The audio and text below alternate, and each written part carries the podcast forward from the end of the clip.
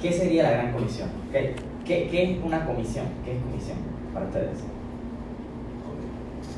Acción de comisión. Ok, algo mejor que eso, por favor. ¿Qué es una comisión? Que vayas a hacer. Mandato. Ajá, mandato. Ok, ejecutar una misión. ejecutar una misión. Dice que Ajá. es la cantidad que se cobra por realizar transacciones.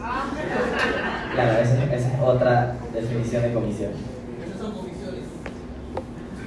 Si es, y si es mucho, es. La, si es mucha, si son muchas comisiones, dice que es la gran comisión. Una tarea. Una tarea. Una asignación. Una asignación, como un encargo, pues. Ok, perfecto. Eh, para nosotros, los cristianos, lo que usualmente llamamos la gran comisión sería el encargo que nos dio Jesús de ir y hacer discípulos a todas las naciones, ¿cierto? Y, y sí, sí, sí. Cuando, cuando te refieres a la gran comisión, sueles pensar en, en, en los pasajes donde se encuentra principalmente, ¿no? Que, y uno de ellos, de los que más se habla, es en Mateo, donde, donde se, se le dice a los discípulos que vayan y hagan discípulos. Entonces, eh, lo que hoy quisiera que hablemos es, primero que la gran comisión es un encargo, o una comisión, para la redundancia, que es una responsabilidad para ti, para todos. Pero esta mañana quiero que la tomes para ti, no para el que está al lado tuyo, ni para tu papá, que chuzo, qué bueno que ojalá hubiera venido mi hermano, ojalá hubiera venido mi tío, mi primo a escuchar este mensaje. Es una responsabilidad para ti. Y segundo, es que necesitamos aprender a ser discípulos y no a ser maestros primero.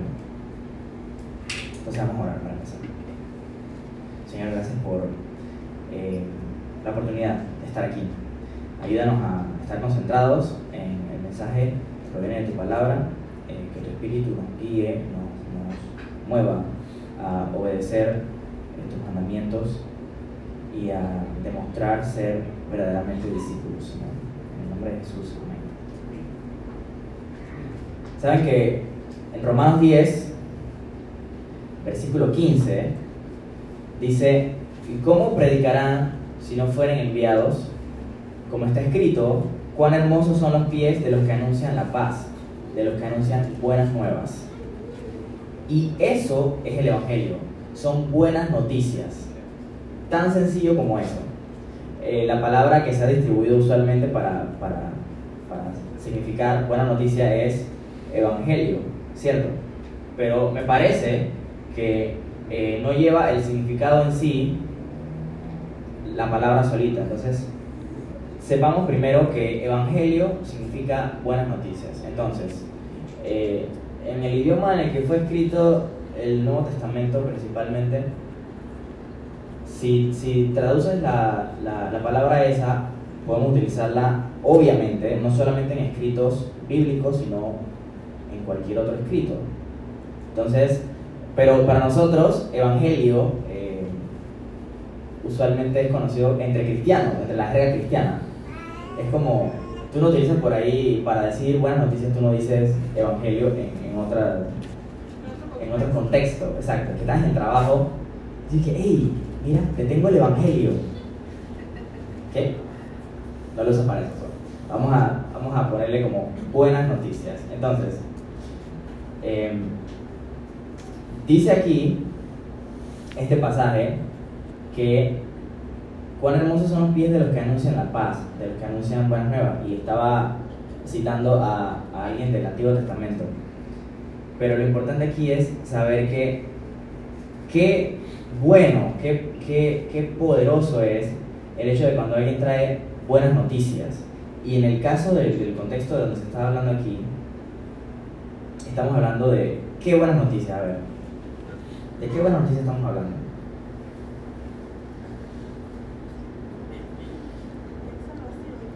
Ajá.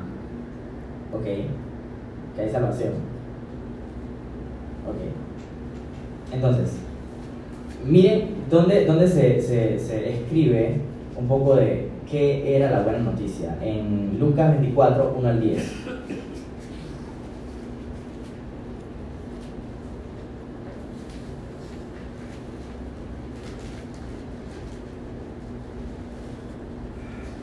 Leonardo no escuchaba tanto papel junto. Ese es el medio de la Biblia. Dice, el primer día de la semana, estoy en Lucas 24, 1 al 10. El primer día de la semana, muy de mañana, vinieron al sepulcro trayendo las especias aromáticas que habían preparado y algunas otras mujeres con ellas. Y hallaron removida la piedra del sepulcro y entrando no hallaron el cuerpo del Señor Jesús. Aconteció que estando ellas perplejas por esto, he aquí se pararon junto a ellas dos varones con vestiduras resplandecientes. No eran de neón. Y como tuvieron temor, bajaron el rostro a tierra y les dijeron, ¿por qué buscáis entre los muertos al que vive? No está aquí, sino que ha resucitado. Acordaos de lo que os habló cuando aún estaba en Galilea, diciendo, es necesario que el Hijo del Hombre sea entregado en manos de hombres pecadores y que sea crucificado y resucite al tercer día. Entonces ellas se acordaron de sus palabras y volvieron del sepulcro y, volviendo, y volviendo del sepulcro dieron nuevas de todas estas cosas a los once y a los demás. Y ustedes obviamente se imaginan en el contexto esta locura, porque no era que de la nada alguien les decía a la gente que, ah, resucitó tal persona, y que, ah, qué bueno, qué bueno que resucitó. No, señores, esto no era algo que ocurría en cualquier ocasión. Y la buena noticia era el hecho de que Jesús había resucitado. Entonces, la resurrección lo cambia todo para los discípulos. Ustedes se dan cuenta cómo, cómo cambia el escenario en el contexto de los discípulos de antes de la resurrección a después de la resurrección. Notan cómo antes, cuando vienen a buscar a Jesús, se lo están llevando, esta gente miedosa se va por ahí huyendo, se esconde mientras puede, y resulta que ellos escondidos se le acercan a unas mujeres que habían ido a, a, a, traer especies para el cuerpo de, del muerto ese, supuestamente. No se encuentran al muerto y encima de eso hay dos tipos con unos vestidos que eran de neón, que estaban resplandeciendo, y le dicen, Él no está aquí, Él resucitó. Y se le acercan ellas a esos discípulos a contarle estas cosas. Y ellos están dudosos. Pero al fin terminan creyéndolo después de varias apariciones de Jesús. Eh, Incluso en, vemos un pasaje donde, donde se reporta que se apareció incluso ante más de 500 personas a la vez. Qué locura. Entonces, la buena noticia era el hecho de la resurrección de Jesús. Y esa resurrección lo cambia todo. No solamente para los discípulos en aquel momento, porque los convierte en personas dispuestas a morir por el Evangelio, de lo cual nos damos cuenta en el libro de Hechos, por ejemplo, estaban siendo perseguidos y a pesar de la persecución, eh, tuvieron fuerzas que les dio el Espíritu de Dios justamente por la resurrección de Jesús. Pero no solamente cambia la vida de aquellas personas en aquel momento, de esos discípulos que tenían miedo, sino que nuestra vida también la cambia. O me van a decir que es mentira, que si ustedes se acercan a alguien en el trabajo y le dicen que yo creo en Jesús y que Él resucitó, algunos te pueden ver como que, bueno, eso de la resurrección, tú lo puedes comprobar, hay una forma de comprobar esas cosas. Y de hecho, hay formas de, de, hablar acerca de la resurrección de Jesús en hecho de formas bastante convincentes. Y no es el tema de hoy. Pero el punto es que o te agarran de loquito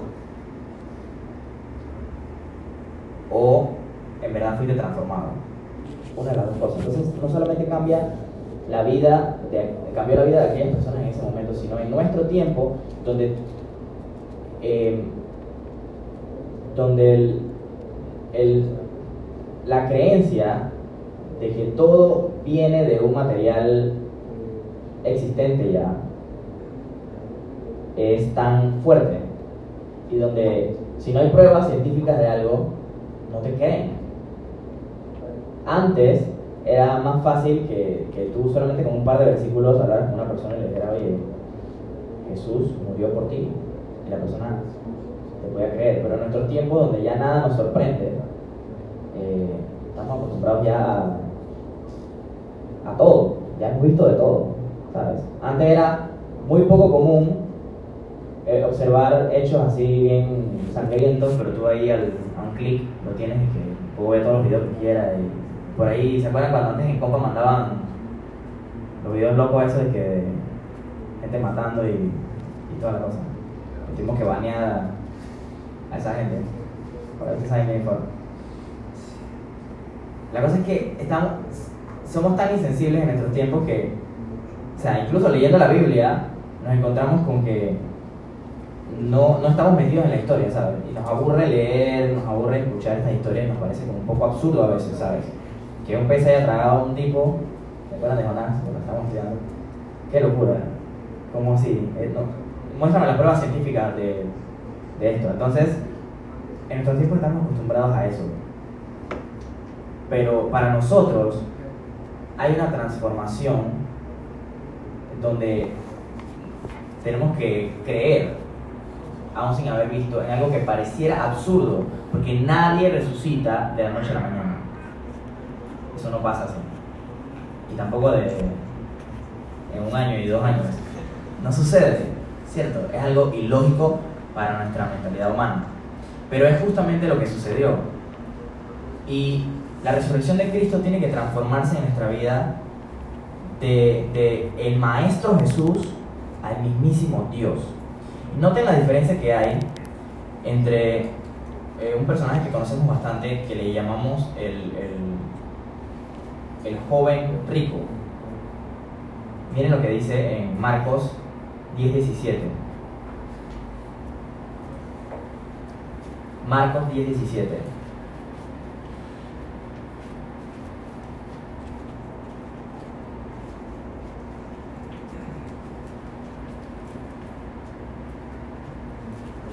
Dice, al salir él para seguir su camino, vino uno corriendo e hincando la rodilla delante de él le preguntó, Maestro bueno, ¿qué haré para heredar la vida eterna? Y ustedes saben el resto de la historia, ¿cierto? Jesús le dice, bueno, guarda los mandamientos. Y él le dice, ya todo lo he guardado desde joven. Y Jesús le toca justamente donde él necesitaba. Bueno, sencillo, vende todo lo que tienes, dalo a los pobres y ven y sígueme. ¿Y el tipo qué hizo? Le siguió inmediatamente. No, que vive también usted. No le siguió, se fue muy triste. Se fue triste, sí. Porque tenía muchas posesiones, dice el pasaje. Pero para este joven rico, Jesús era un maestro bueno. Y él no estaba dispuesto a ceder esas cosas que tenía atesoradas en su corazón. Pero para otros, Jesús viene a ser todo, viene a ser su Dios, viene, viene, a, viene a ser no solamente el maestro que conocían antes de la resurrección, porque muchos de los discípulos hablaban de Jesús como un maestro y consideraban que era un super maestro. Pero al morirse su maestro, ahora ¿qué hacemos? No hay esperanza para nosotros. Pero en la resurrección se demuestra eh, la deidad de, de, Jesús. Y en Hechos 3, 13 al 16, vemos a gente con valor dispuestas a morir por Jesús.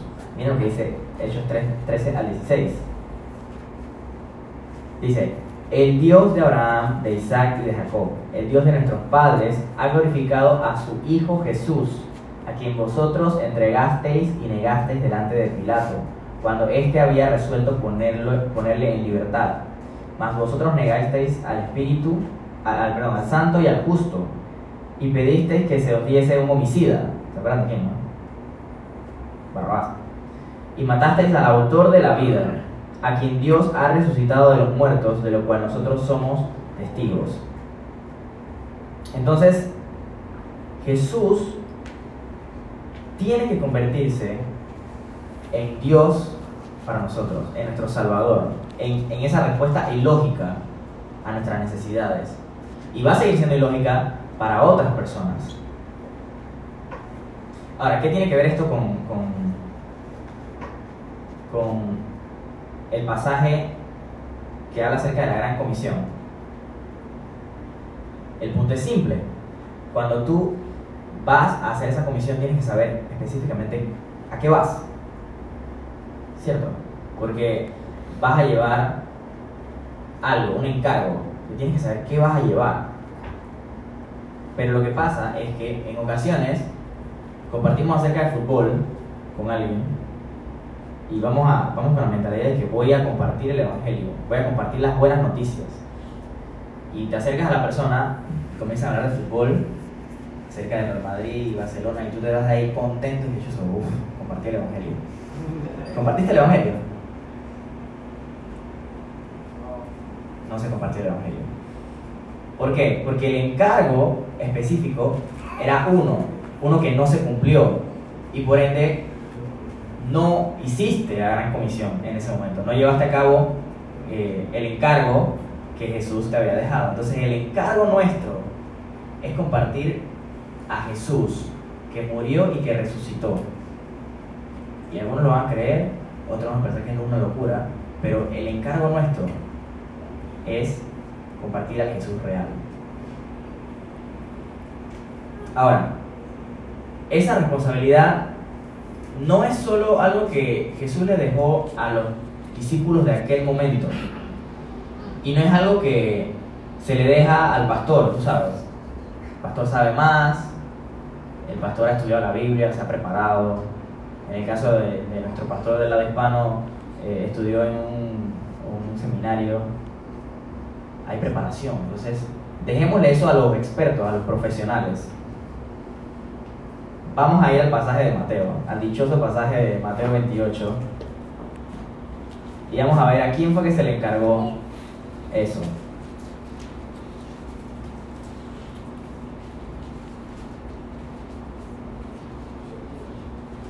Dice,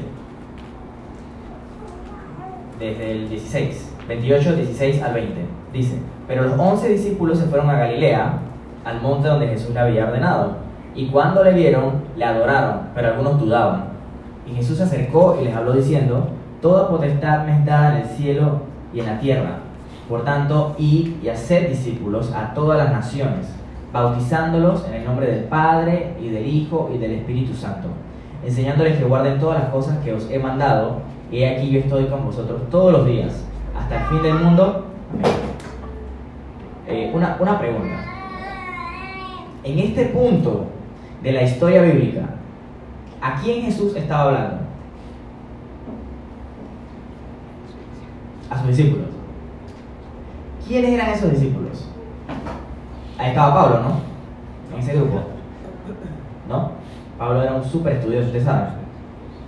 Sabía pocos idiomas. Pablo estaba ahí, ¿no? No estaba ahí. ¿Quiénes estaban ahí? Dígame, dígame, ajá, los 11, perfecto.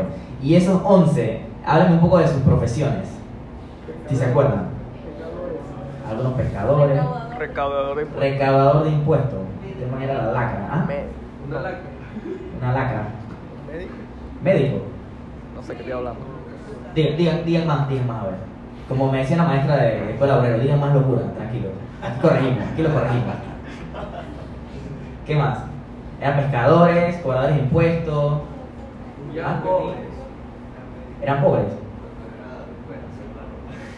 Había un jazz por ahí. sin Había un jazz. ¿Ah? Sin educación. Sin educación. Claro, claro, claro. Había pocos. Había cocos, ah, hasta allá no, hasta allá no vayan.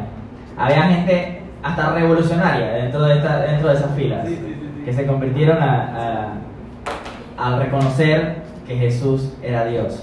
Entonces, la comisión que Jesús le da a sus discípulos, a, estos, a estos 11, no era una comisión a, gente súper estudiada y súper preparada.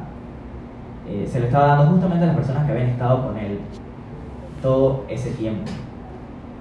Y gente que, ¿quién de ellos se quedó ahí para, para, para defender a Jesús? Nadie. Hubo un rato que Pedro se quedó y le cortó la oreja a un tipo y Jesús le dice, ah, así no es que se pelea esto. Le devuelve la oreja y Pedro queda... O sea, si, si la pelea no es peleando, ¿cómo se pelea? El tipo estaba metido en su rol, ¿sabes? Y dice, si me tengo que quedar quieto, entonces estoy imposibilitado. Aquí no, no hay más nada que hacer. Y todos salieron huyendo. Todos huyeron. No hay uno de ellos ahí que fuera, estuviera lo suficientemente orgulloso para decir yo me quedé con Jesús hasta el final, hasta la muerte. Aunque Juan le seguía de lejito, ¿sabes? Entonces, el encargo fue dado a personas incompletas, digámoslo así, personas no súper estudiadas, no súper preparadas. El encargo es para ti, en el estado en el que te encuentras en este momento. Jesús agarró personas de todas estas clases que hemos hablado y los entrenó por algún tiempo. E incluso después del entrenamiento algunos todavía pensaban que era un super maestro todavía reconocido a quién tenían delante de ellos hasta después de la resurrección y que viene el Espíritu a vivir dentro de ellos. Entonces en Hechos 1 este también es súper conocido ¿no? en Hechos 1 saben que eh, Lucas le escribe a un tal Teófilo. Ahí tiene nombre para sus hijos. Teófilo. Y le dice, así como te escribí en el anterior tratado acerca de todas las cosas que había hecho Jesús, esto y lo otro, y de donde terminó, en Lucas, comenzó en Hechos. Y justo en la ascensión de Jesús, donde en el versículo 8 dice, pero recibiréis poder cuando haya venido sobre vosotros el Espíritu Santo, y me seréis testigos en Jerusalén, en toda Judea, en Samaria y hasta lo último de la tierra. Entonces, esta palabra, ser testigos, es algo que muchas veces eh, pasamos por alto. Nuestro deber en la tierra es ser testigos de Jesús. Nosotros, en, en ocasiones, puedes considerar que la meta de tu vida es llegar a ser un maestro, poder enseñar a otros, poder discipular a otros. Y tú dices que, bueno, tengo discípulos, gente que, a quien le enseño cómo seguir el camino de Dios. Y es cierto que según Efesios, estamos aquí para que, que Dios puso los diferentes dones, los repartió para ayudar a la iglesia a crecer en, la, en el fundamento que es Jesús. Es cierto. Pero uno no, uno no puede ser, enseñar a otros lo que uno no tiene. Uno tiene que ser discípulo, ser testigo de Jesús. Entonces, ser testigo, ¿se acuerdan el pasaje que leímos en Hechos 3, donde eh, Pedro le estaba diciendo al, al, pueblo que estaba ahí que ustedes mataron a, a, a, Jesús, el autor de la vida, y que Dios lo ha resucitado de los muertos, y dice, nosotros somos testigos de eso. Ellos estaban convencidos de la verdad y de la comisión o del encargo que tenían, porque ellos lo habían experimentado en sus propias vidas. Y es cierto que cuando nosotros no estamos convencidos de algo, no lo vamos a llevar a la práctica de la mejor manera. No, lo vamos a, no le vamos a poner tanto empeño como si estuviéramos convencidos de que eso es lo que tengo que hacer, hacia allá debería ir. Cuando, cuando mi meta no está clara en la vida, ¿qué es lo que debo hacer? No está claro, entonces yo voy a andar por ahí haciendo lo que sea. No voy a estar enfocado en lo que es importante.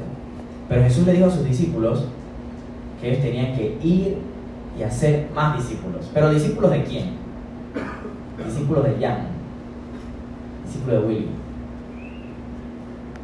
No, discípulos de Jesús. Y ahí está un problema de nuestros tiempos que he visto en muchas ocasiones. Estamos acostumbrándonos a nosotros tener nuestros discípulos, no que no hacer discípulos para Jesús, sino que yo tengo mis discípulos, ¿sabes? Esa gente se parece a mí y me siento orgulloso, wow, ya te pareces a mí, qué bueno. ¿Y Jesús, para cuándo? ¿Cuándo? Entonces, miren lo que dice Jesús en Lucas 9:23. Lucas 9:23 dice, y decía a todos, si alguno quiere venir en pos de mí, niéguese a sí mismo, tome su cruz cada día y sígame. Nuestro llamado es a seguir a Jesús, no a seguir a las demás personas. Y cuando nosotros, y, y si Dios puso el llamado de ciertos dones de la enseñanza y de dirigir dentro de una iglesia, nosotros debemos apuntar hacia Jesús, no hacia nuestro propio carácter. ¿sí? Buscar que las personas sean como nosotros, más que como Jesús, es ponerte en el lugar de Dios. En Marcos 10, 21 al 22, ¿se acuerdan de- donde dejamos la historia de, del joven rico? Aquí la retoma. Marcos 10, 21 al 22 dice, entonces Jesús mirándole, le amó y le dijo, una cosa te falta, anda, vende todo lo que tienes y dalo a los pobres, y tendrás tesoro en el cielo, y ven y sígueme tomando tu cruz. Pero él, afligido por estas palabras, se fue triste porque tenía muchas posesiones. Entonces la clave para ir y, y cumplir con la gran comisión es que primero yo debo estar convencido de lo que estoy haciendo, debo ser un testigo yo mismo. ¿Tú has experimentado a Dios en tu vida? ¿Cómo lo has experimentado? Me gustó mucho el mensaje que dio eh, Willy el viernes. ¿Cómo, cómo, hemos experimentado, ¿Cómo hemos experimentado a Dios? Si te preguntaran hoy, oye, ¿qué Dios está haciendo en tu vida? Actualmente, ¿cómo Dios está trabajando en tu vida? Tendrías que decir, o dirías que, bueno, la Biblia me enseña que tengo que ir a hacer discípulos, o la Biblia me enseña que no debo robar. La pregunta específica es, ¿cómo Dios está trabajando en tu vida actualmente? ¿Cómo has experimentado a Dios en tu vida? ¿Será que solamente a través de los versículos que has leído, que se quedan en tu memoria, o en verdad eres testigo de Jesús? Esta gente era testigo porque observó, eh, dice en Juan, que ellos habían, eh, eh, en, Juan, sí, dice que ellos habían, en primera Juan dice que ellos habían visto y oído las cosas que Jesús había dicho, las cosas respecto al verbo de vida. Entonces ellos con sus sentidos experimentaron a Jesús, vieron a Jesús resucitado, nadie les echa un cuento. Y el problema más grande de, de- de nosotros, de no poder, no tener como base bíblica, cuando, cuando alguien nos viene de que, mira, tú sabes que en verdad venimos del mono. Tú dices, ¿en serio? Mira que prueba científica de que vienes del mono. No sabía eso. Y lo creemos. ¿Por qué? Porque no estamos convencidos, no hemos experimentado a Jesús en muchas ocasiones.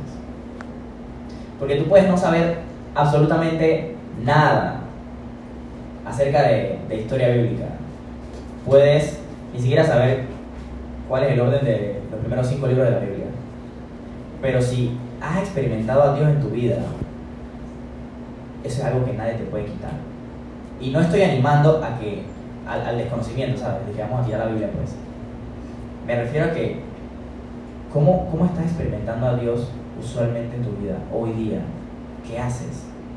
Si no, si no, si no tienes nada que decir respecto a cómo Dios está trabajando contigo, entonces no eres testigo. Porque un testigo es alguien que ha visto, que ha oído, que, que presenció, que ha presenciado cosas. Entonces no podemos ser testigos, no podemos ir a las naciones a ser discípulos de alguien de quien ni siquiera estamos seguros de que creemos en él. Estoy así dudando, yo no sé si todavía Jesús sí es Dios o no es Dios, o si Jesús es todo o yo soy Dios, si estás confundido respecto a estas cosas, obviamente no puedes llevar las noticias a nadie. ¿Qué noticias vas a llevar? No tienes ninguna buena noticia que llevar. Necesitas experimentar a Dios. Y la mejor forma de hacerlo es acercándote a Dios y conversando con Él. Parece, parece tonto, parece como lo, menos, lo, lo más obvio, pero lo más obvio muchas veces lo, lo, lo ponemos a un lado. Dicen por ahí que el, el sentido común a veces es el menos común de los sentidos. Y las cosas sencillas las pasamos por alto porque queremos algo como bien elaborado, bien estructurado. No sé, eh, háblame acerca de teología, yo quiero saber acerca de, de Dios. Pero la verdad es que si las cosas sencillas que Dios nos está mostrando hoy, ayer, antes de ayer, no las queremos vivir, no importa a quién te traigan, al, teólogo más famoso, que te pongan enfrente, esa palabra no, no va a durar mucho tiempo en tu corazón. Porque necesitas aprender a ser testigo. Necesitas aprender a ser discípulo de Jesús. Podemos aprender de las cosas pequeñas y las cosas grandes que suceden en nuestra vida. Hay, hay cosas, hay, hay situaciones que te hacen ver que Dios está ahí. Cosas como cáncer, que se te muera un familiar, pero te has puesto a ver a Dios en las cosas pequeñas. Porque la sabiduría está por todos lados. Por todos lados. A tu izquierda, a tu derecha, enfrente, atrás, en tu vida diaria, en tu familia, incluso en las personas que no son creyentes. Puedes observar la sabiduría de Dios en medio de esas situaciones. Dios enseñándote algo a través de esas situaciones.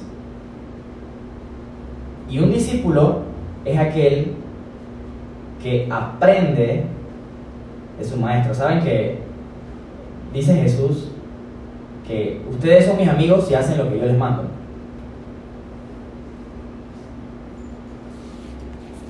Entonces, observen esto. En 1 Corintios 3, 4 al 9.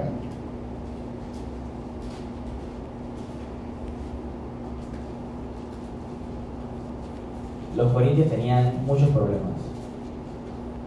La iglesia en Corinto tenía muchos problemas. Pero qué bueno que aprendemos de esos problemas porque Pablo les dio bastante cosas de qué, en qué meditar en sus cartas. Una de ellas es que ellos tenían problemas con, con sus maestros y decían, ah, ¿quién, quién, quién, quién, quién te enseña a ti? Ah, fue Willy. Ah, tú fuiste discipulado por el pastor. Wow. Tú tienes peso, tú tienes rango, porque tú sabes, fuiste discipulado por el pastor. ¿Quién te discipuló a ti? Ah, ya, no, hombre, qué va. Se llama ni escuela bíblica fue. Ta- Pero el discípulo de, de, de Willy, ese es el discípulo, tiene peso, pero tú como que no, porque, ¿sabes? No, no tienes un buen maestro. Entonces, le dice, le dice Pablo a ellos, desde el 4, estoy en 1 Corintios 3, 4 al 9, porque diciendo el uno, yo ciertamente soy de Pablo, y el otro, yo soy de Apolos, ¿no sois carnales? ¿Qué pues es Pablo y qué es Apolos? Servidores por medio de los cuales habéis creído, y eso según lo que a cada uno concedió el Señor. Yo planté, Apolo regó, pero el crecimiento lo ha dado Dios. Así que ni el que planta es algo ni el que riega, sino Dios que da el crecimiento. Y el que planta y el que riega son una misma cosa, aunque cada uno recibirá su recompensa conforme a su labor. Porque nosotros somos colaboradores de Dios y vosotros sois labranza de Dios, edificio de Dios. Entonces, básicamente, recuerden que Pablo, eh, y eso se relata a través de Hechos, iba por ahí plantando iglesias. Iba a un lugar, se quedaba un tiempo compartiendo acerca de, de las verdades de- del Evangelio y se iba y quedaban personas ahí encargadas. Entonces, en una de esas queda, queda Apolos ahí y el asunto está entre quién, quién es más importante aquí, el que llegó primero o el que nos está enseñando actualmente. Y, y les dice, ninguno de los dos es más importante que el otro. Cada uno tiene su rol y al final todos somos colaboradores de Dios. Entonces nuestra misión es que otras personas reconozcan a Jesús, que aprendan de Jesús. Nosotros debemos apuntar siempre hacia Jesús. Eh, R.C. Sproul una vez escribió en un libro que Martín Lutero dijo una vez, este como... Ah, el. Dice, dice que Martín Lutero dijo que cada cristiano debe convertirse en Cristo para sus vecinos. Y con esto no estaba refiriéndose a que debíamos morir en una cruz para, que, para salvarle sus pecados al vecino, sino que Cristo es invisible para nuestros vecinos que no creen. No ven la cruz, ni la tumba vacía, ni a Cristo sentado a la derecha del Padre. Todo lo que ven es a ti. Y viéndote a ti, deben ver a Jesús. Entonces es nuestra responsabilidad ser representantes de Jesús. Pero he aquí el problema en sí, que lo que buscamos es ser representantes de Jesús y que otros vean eso en nosotros, más que ser un producto natural de nosotros ser discípulos y de estar siguiendo a Jesús. Y entonces comenzamos a hacer las cosas para que las, por reputación, para que nos ve. Y es importante, definitivamente, cuidar la reputación o el testimonio. Es importante cuidarlo, es cierto. Pero ello sale del hecho de nosotros, de adentro hacia afuera, ser discípulos de Jesús. No de tratar de mostrar delante de otras personas eh, obras buenas. Tenemos que ser discípulos genuinos de dentro hacia afuera. Entonces, la iglesia no fue diseñada con la intención de crear muchos supervisores, sino gente que sude, que salga, que disipule. Y tenemos que ser ejemplo, pero con nuestra propia vida, con nuestras acciones. Si yo quiero que tú hagas, que, que tú hagas tu devocional, ¿cómo me está yendo a mí con mi devocional? Yo te digo a ti, oye, pero mira que el devocional es importante, pero ¿cómo está mi devocional? Y muchas veces es más sencillo demostrar a través del ejemplo, oye, mira, yo hago mi devocional así, así me está yendo mi devocional. Ey, mira, la verdad que hoy, hoy no me he conectado con Dios, siendo honesto. Entonces tenemos que aprender a ser más honestos, porque nos está matando el hecho de, eh, como cristianos de forma general, nos está matando el hecho de tratar de demostrar delante de otras personas que lo que deben hacer y nosotros estamos supervisando las acciones de otros en vez de ser discípulos y hacer discípulos nosotros también. Me explico, somos como los supervisores de la obra. Ustedes han visto en Panamá como cuando pasan por una calle donde están taladrando lo que sea, últimamente están haciendo muchas, muchos desastres. Ustedes ven como a seis personas, dos tienen pala y están recogiendo y los demás están así. Están mirando. Mucho cacique y poco, ¿cómo es? Poco indio. Entonces, eh, nos acostumbramos a, querer decirle a otro cómo hacer la obra de Dios, pero nosotros mismos no lo estamos experimentando en nuestra vida. No hay forma de hacer discípulos si nosotros no somos discípulos. Y si tú quieres que otro haga algo, ¿por qué no seguir el ejemplo de Jesús y hacerlo tú primero? ¿Se acuerdan que, y mira, yo no sabía que venía Eva, pero yo utilicé un pasaje que él usó en el retiro. ¿Se acuerdan de lo que se iban a tatuar por aquí que se iban a tatuar? La vasija y la toalla. Se le iban a tatuar, dice por aquí, para acordarse. Una, una crucecita. Ajá, y otros se tatuaron una crucecita eh, eh, temporalmente, con henna. ¿Se acuerdan que en esa cena esta gente estaba peleando? Oye, ¿quién, quién, quién será el que lo va a entregar? Hmm, Giancarlo, tú tienes cara como que tú lo quieres entregar. Vamos a ver si eres tú o no eres tú. Y de la nada están metidos en su discusión y Jesús se levantó y comenzó a lavarle los pies. Y le dice en Juan 3, 12 17. Juan 3, 13, perdón. El 13. Mira tú, todavía con Nicodemo. Juan 13, 12 al 17. Dice, así que después que les hubo lavado los pies, tomó su manto, volvió a la mesa y les dijo, ¿sabéis lo que os he hecho? ¿Entienden lo que acabo de hacer? Ustedes me llaman maestro y señor, y decís bien porque lo soy. Pues si yo, el Señor y el Maestro, he lavado vuestros pies, vosotros también debéis lavar los pies los unos a los otros. Porque ejemplo os he dado para que como yo os he hecho, vosotros también hagáis. De cierto, de cierto os digo, el siervo no es mayor que su Señor, ni el enviado es mayor que el que le envió. Si sabéis estas cosas, bienaventurados seréis si las hiciereis.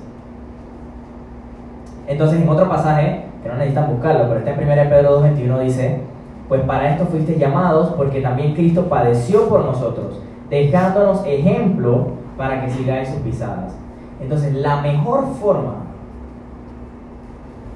de nosotros ir a ser discípulos es primero ser conscientes de que nosotros somos testigos. Mi pregunta para ti esta mañana sería, ¿tú eres testigo de Jesús? no testigo de Jehová, testigo de Jesús. Tú eres testigo de Jesús. Y con eso no me refiero a que, ah, sí, yo voy a las calles, yo, yo llevo el Evangelio. No, no, no, no, no. ¿Sabes qué es ser testigo de Jesús? Haber experimentado a Jesús en tu vida. Eres testigo de Jesús. Puedes decir a otras personas, Dios ha trabajado en mi vida. Puede hacer lo mismo en la tuya. ¿Eres testigo? Y de esa forma podemos eh, ir y hacer discípulos. Y discípulos de Jesús, no discípulos nuestros, discípulos de nosotros. Cuando, cuando alguien está siendo discipulado con otra persona, el que le enseña, ¿cómo se llama? Maestro, discipulador. ¿Y el que aprende? Discípulo, alumno. Ok. Y la terminología se entiende, ¿no? Pero el punto aquí es que la gente no son mis discípulos, son discípulos de Jesús. Entonces lo que yo tengo que hacer es reflejar lo que yo he experimentado en muchas ocasiones en mi vida. Por eso, eh, por ejem- por ejemplo, en IBD, mi pastor le llamaba al discipulado transferencia de vida. Porque de lo que tú has aprendido de Jesús, tú vas a enseñarle a otras personas. El discipulado no es el librito de 18 lecciones, o de 16 lecciones, o de Nueva Vida en Cristo. El discipulado es agarrar a un hermano y que juntos aprendan a ser como Jesús. Ambos. Ambos. Tenemos que aprender a ser como Jesús. Entonces, para terminar, ¿se durmieron?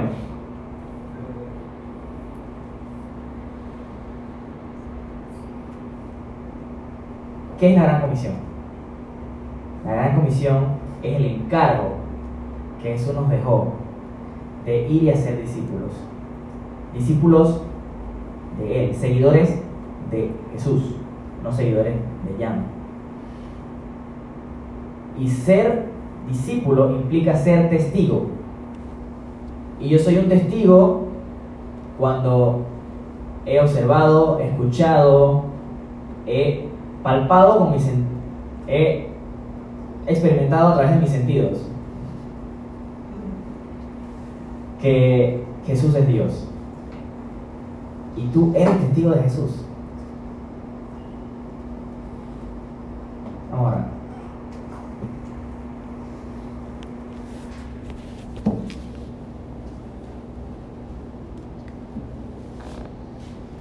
Bueno, Dios, tú sabes mejor que ninguno de los que está aquí sentado. eh, si nosotros somos hipócritas cuando estamos delante de otras personas, tratando de demostrar algún nivel de espiritualidad para que ellos nos vean y para guardar nuestra reputación delante de otras personas. Señor, tú nos enseñaste en la Biblia que es muy importante ser luz del mundo. Pero también nos enseñaste que para ser luz, mi ejemplo es vital y que tienes que venir de dentro de mí. Y hay muchas personas que estamos aquí esta mañana y es posible que, que alguno eh, esté haciendo de esta forma, Señor. Que con hipocresía en algún área de nuestra vida estamos tratando de eh, demostrar que somos buenos en X cosa, que, sabemos muchas cosas. Pero, wow, el ejemplo que nos diste, tú mismo actuando, tú mismo soportando, tú mismo perdonando, amando hasta la muerte, eh, es impresionante. Y ayúdanos a que de hoy en adelante seamos honestos con respecto a, a nuestra vida espiritual y que nos perfecciones, Señor, porque yo entiendo que si yo no soy honesto respecto a cómo me está yendo en mi vida espiritual con otra persona y yo le digo que está súper bien. Entiendo que también me estoy haciendo daño a mí mismo, Señor, porque nadie me puede ayudar. Porque todo el mundo piensa que, está, que todo está bien, que yo estoy súper bien espiritualmente y todo está bien contigo cuando en muchas ocasiones necesitamos que alguien nos, nos regañe porque no estamos haciendo las cosas correctas. Ah, tu palabra dice que no mintamos. Ayúdanos a ser honestos respecto a lo que está pasando en nuestra vida y permitir abrir el paso, Señor, para que otras personas puedan ayudarnos. No importa en qué eh, rango, entre comillas, encontremos, Señor. Ayúdanos a ser lo suficientemente humildes como para decir lo que tu palabra dice acerca de nosotros, que somos discípulos, todos, Señor, los que estamos aquí, somos discípulos tuyos. Te lo pido en el nombre de Jesús.